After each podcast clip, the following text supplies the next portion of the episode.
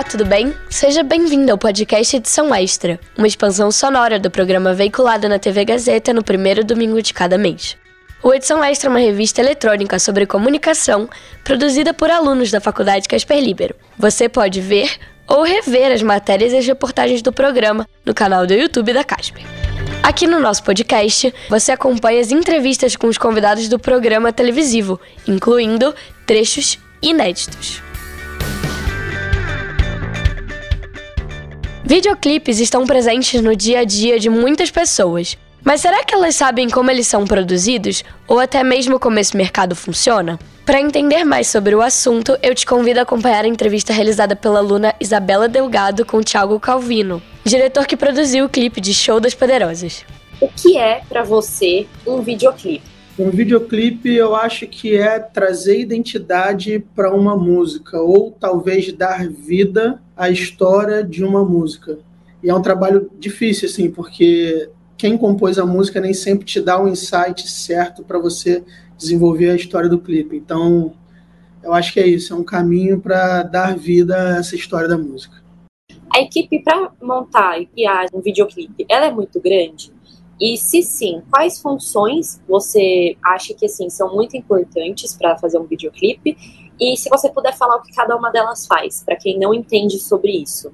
Montar uma equipe de videoclipe ela pode ser uma tarefa muito simples ou pode ser uma tarefa muito difícil porque você tem que entender principalmente o tamanho do seu projeto. É, eu já fiz clipe com uma pessoa trabalhando, no caso eu, e já fiz um clipe onde tinham direta e indiretamente envolvidas 200 pessoas, que foi um clipe da Copa América aqui no Brasil 2019 eram duzentas e poucas pessoas entre a minha equipe, a equipe do, do artista, a equipe do estádio de futebol, enfim, um comembol, um monte de coisa. E aí, no meio disso, você tem que entender muito bem quais são as funções de cada um. É óbvio que você não consegue começar o, o trabalho começar no trabalho já tendo uma equipe tão grande, mas eu acho que é fundamental que você tenha isso muito claro e aí você entende os processos para chegar na sua equipe. Quando chega uma música, você tem que pensar na ideia. Pensar na ideia pode ser uma coisa do diretor ou uma coisa do roteirista ou uma coisa dos dois em conjunto. Então você já tem que ter a figura dessas duas pessoas, né, o roteirista que vai realmente roteirizar e contar aquela história dentro daquele tempo da música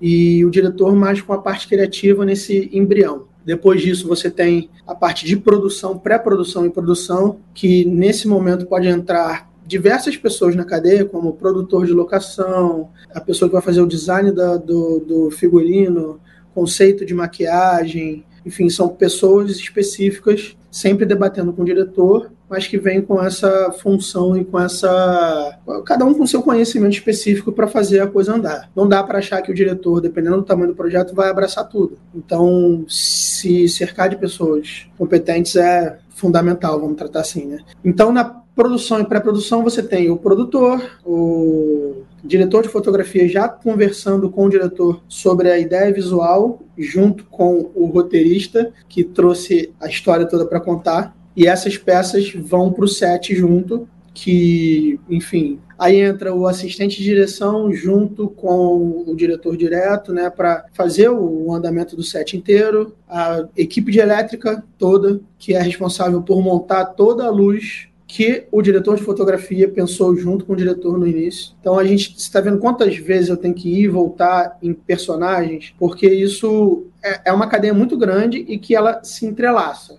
É muito, muito difícil, não, é impossível você fazer acontecer um set de um videoclipe, ou seja lá do que for, se essas peças não estiverem muito bem engrenadas, né? É, depois, enfim, estou falando por alto, assim, estou falando das, teoricamente da, das funções mais básicas, assim, né? Então, o diretor de fotografia, elétrica, aí maquiagem, produção de set, catering, porque todo mundo tem que comer, o logger que pega esse material das câmeras e coloca para a máquina para fazer o backup, enfim, para depois ir para a edição. E aí quando você vai para a ilha de edição, você pode ter um diretor, um editor, um assistente de edição, enfim, tudo depende do volume de material. Essas pessoas são responsáveis por montar realmente tudo que foi filmado antes em alguns trabalhos, ou boa parte deles eu gosto de editar. Quando eu estou com um volume muito grande, infelizmente eu tenho que. Infelizmente não, mas eu, eu, eu sou meio apegado à edição, mas eu, eu tenho que contratar editores de fora, enfim, ou trago aqui para dentro da produtora. Enfim, existe essa função do editor, e depois disso passa para o colorista, que vai ser responsável por dar aquele look de cinema ou trazer o visual que foi pensado para aquela imagem para deixar um pouco mais claro esse processo, dependendo da câmera, do tipo de equipamento que você utiliza, é, a imagem ela não vem pronta da câmera. Você consegue visualizar o que você quer, mas ela não vem pronta. E o processo de trazer esse visual para dentro do, dessa imagem é do colorista. Né? Ele finaliza o vídeo e aí nesse processo você pode ter algum efeito gráfico. Então vem uma outra pessoa de efeito visual também para colocar, enfim. Queria que você falasse um pouco agora dos seus trabalhos principais e os mais marcantes, assim, que mais te ensinaram, que te trouxeram, trouxeram seu nome pra, na indústria, assim, como diretor, que meio que deixaram você, sabe, mas que você aprendeu muito e descobriu muito sobre essa carreira. Não tem como não mencionar o Show das Poderosas da Anitta, que eu acho que foi o primeiro grande marco da minha carreira, assim, e que me colocou no radar das grandes gravadoras, dos grandes artistas. Que foi feito em 2013 está completando 10 anos, né? E que também a gente ganhou o prêmio de melhor clipe do ano no prêmio Multishow, enfim. Esse foi um trabalho que marcou bastante, tanto para mim pessoalmente, um trabalho que eu gostei de fazer, quanto para me posicionar dentro do mercado, enfim, foi um sucesso para artista também. Então acho que foi um, um trabalho perfeito em todas as, as escalas da carreira. Um trabalho que eu gosto muito de, de, mencionar é o trabalho é o clipe oficial da Copa América de 2019, porque foi um clipe enorme com mais de 200 pessoas, a gente conseguiu fechar o Maracanã para gente, para rodar, e com um artista internacional envolvido, foi com o Léo Santana e a Carol G, e a gente gravou no Maracanã, e para mim que frequento o estádio do Maracanã desde pequeno, foi muito legal fazer esse trabalho. E a gente gravou no Maracanã, gravou numa comunidade aqui perto da minha casa, que também tem uma relação, traz uma relação comigo, então foi muito bacana. Um clipe do Sorriso Maroto, que se chama Dependente. Me marcou bastante também porque é um clipe que envolve pessoas reais. E foi um clipe que a gente procurou histórias para contar que tivessem relação com, com o grupo, mas eu não quis ver as pessoas antes da gravação. Eu não quis que a, a cara das pessoas, pensando como diretor, como diretor de fotografia, eu não quis que a foto das pessoas me influenciasse de uma forma pra, na hora da escolha da, do, dos personagens. Eu li as histórias de todas as pessoas, então foi um trabalho enorme. Assim, a gente recebeu mais de mil inscrições. Aí a equipe deles selecionou 200, que a gente foi podando e chegamos em 40. Eu escolhi cinco e a gente gravou. Então, foi um trabalho enorme de pesquisa de pessoas, de, de, de, personagem, e eu não vi a cara de ninguém. Então, eu conheci as pessoas literalmente no dia da gravação. Eu tenho esse making-off no, no YouTube, para quem quiser ver, bota meu nome lá, e é muito bacana ver essa história sendo contada. E falar sobre mais trabalhos é complicado, assim, tem cada trabalho tem uma particularidade que, que prende, assim, mas eu acho que esses marcaram muito, assim. E agora eu queria saber onde que você tira suas referências, suas inspirações, quando você tem um projeto novo, onde que você pega as suas ideias? Sempre que entra um projeto novo, a gente tem que ir atrás de referência e eu não tenho um lugar fixo para isso. Às vezes as referências vêm da cabeça já e eu vou atrás de imagens no Google ou em plataformas diversas. Eu tenho um banco de. Em cada plataforma eu tenho pastas, eu tenho um perfil no Netflix escrito referências, que se eu estou assistindo alguma coisa, eu me chama atenção, eu deslogo da minha conta logo no perfil referências, vou lá e salvo. É, eu tenho listas no YouTube, eu tenho pastas no Vimeo, eu tenho uma série de coisas espalhadas. E então isso é uma coisa. Diversos filmes, eu tenho. Tem, existem sites hoje que você consegue pesquisar é, em frames de filmes de acordo com palavras-chave. Então, enfim, eu, eu tento não ficar num lugar só, não, eu procuro não ir só em busca de outros videoclipes, eu busco não ir só em filmes, eu tento ir ao máximo diversificando essas coisas e, e cada projeto pede um, uma referência diferente, sabe? Às vezes você vem com uma ideia que é um clipe muito solar Por exemplo, eu acabei de fazer um trabalho do Melim que envolvia montanha e, e acampamento, e é uma coisa que eu faço sempre. Então, as referências para o clipe foram muito das coisas que eu faço no dia a dia, das minhas filmagens e tudo mais. Então, na hora de montar o roteiro e escolher onde filmar, eu fui dentro de casa.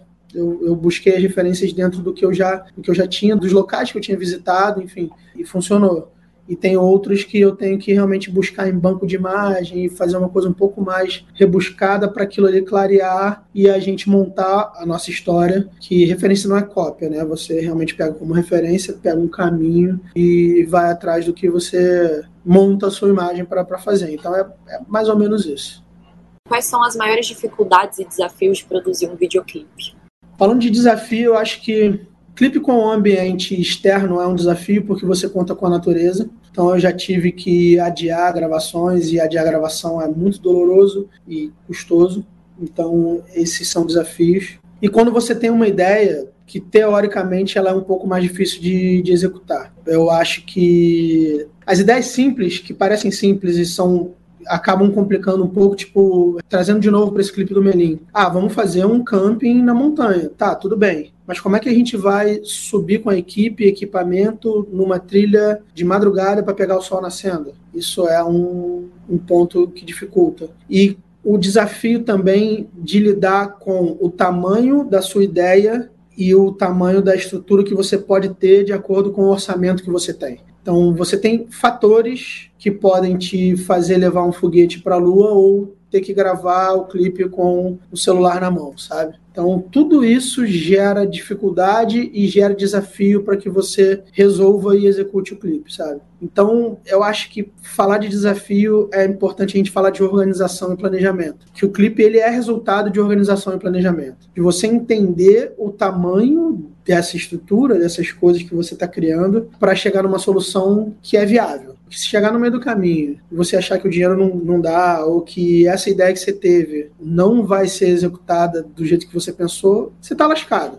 Então, o desafio maior é você pensar no desafio de executar antes de executar para que você consiga fazer. Eu acho que é isso. Assim. É meio, meio prolixo isso, mas eu acho que é é o caminho do, do, do, sucesso. É você antecipar o desafio, ter tudo muito ajeitado para você antecipar as coisas e realizar.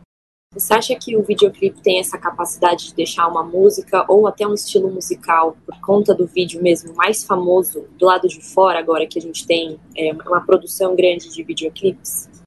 Eu acho sim que o videoclipe tem o poder de internacionalizar, tanto daqui para fora como de fora para dentro você que está assistindo, você que está me entrevistando e qualquer pessoa se recorda de ter conhecido um artista por causa do videoclipe, um artista internacional. E hoje a gente tem o exemplo da Anitta lançando vários clipes interessantíssimos e ajudando numa carreira internacional. Então, eu acho sim que o videoclipe é uma grande ferramenta para você, principalmente hoje que você tem o YouTube e a internet. Então, sim, você consegue se projetar para fora do, do seu país com o videoclipe, com toda certeza. E para você, qual que é o público-alvo de um videoclipe? Eu acho que o público-alvo de um videoclipe é todo mundo. Eu acho que ele não se restringe a um grupo de pessoas. É óbvio, assim, se você for mirar, eu acho que é a galera que acompanha os artistas ou artistas, que consome música, né? É, não só audiovisual, mas música no geral. É, eu não sei se eu consigo limitar, porque se eu parar para pensar, minha mãe consome videoclipe no YouTube e uma criança hoje talvez consuma videoclipe no YouTube. Então, é, eu não sei se dá para a gente restringir. Eu acho que o público-alvo do videoclipe é o público-alvo de música, na verdade. Eu tenho certeza que depois dessa você ficou com vontade de ouvir o seu videoclipe favorito. Não se esqueça de pedir a música dele aqui na Rádio Gazeta Online pelo nosso WhatsApp 11 99314 1010. Até mais! Fique ligado nos próximos episódios do podcast Edição Extra, disponíveis nas principais plataformas de áudio. O Edição Extra é um projeto transmídia produzido por estudantes da Faculdade Casper Libero, com supervisão pedagógica do professor Rogério Furlan, supervisão operacional de Roberto Vilela e suporte operacional de profissionais dos estúdios da Rádio Gazeta Online e da produtora experimental audiovisual. Podcast Edição Extra. Apresentação: Luísa Borgli. Roteiro: Heloísa Rocha e Luísa Borgli. Produção de entrevistas: Beatriz Folhene, Otávio Pérez, Isabela Delgado, Caterine Stefan e Tatiana M. Edição: Agnoel Santiago, o Popó. Edição de mídias audiovisuais: Nilson Almeida. Site e mídias sociais: Heloísa Rocha. Faculdade Casper Libero. Supervisão pedagógica da Rádio Gazeta Online da produtora experimental audiovisual Rogério Furlan. Supervisão operacional da Rádio Gazeta Online da produtora experimental audiovisual Roberto Vilela. Coordenadoria de Jornalismo Helena Jacó, Coordenadoria de Rádio, TV e Internet Renato Tavares, Operações da Faculdade Casper Libero Antônio Viana, Gerente Administrativo da Faculdade Casper Libero Eric Onhart, Diretor da Faculdade Casper Libero Marco Vale. Fundação Casper Libero. Superintendente-Geral da Fundação Casper Libero Sérgio Felipe dos Santos, Presidente da Fundação Casper Libero Paulo Camarda. Até a próxima!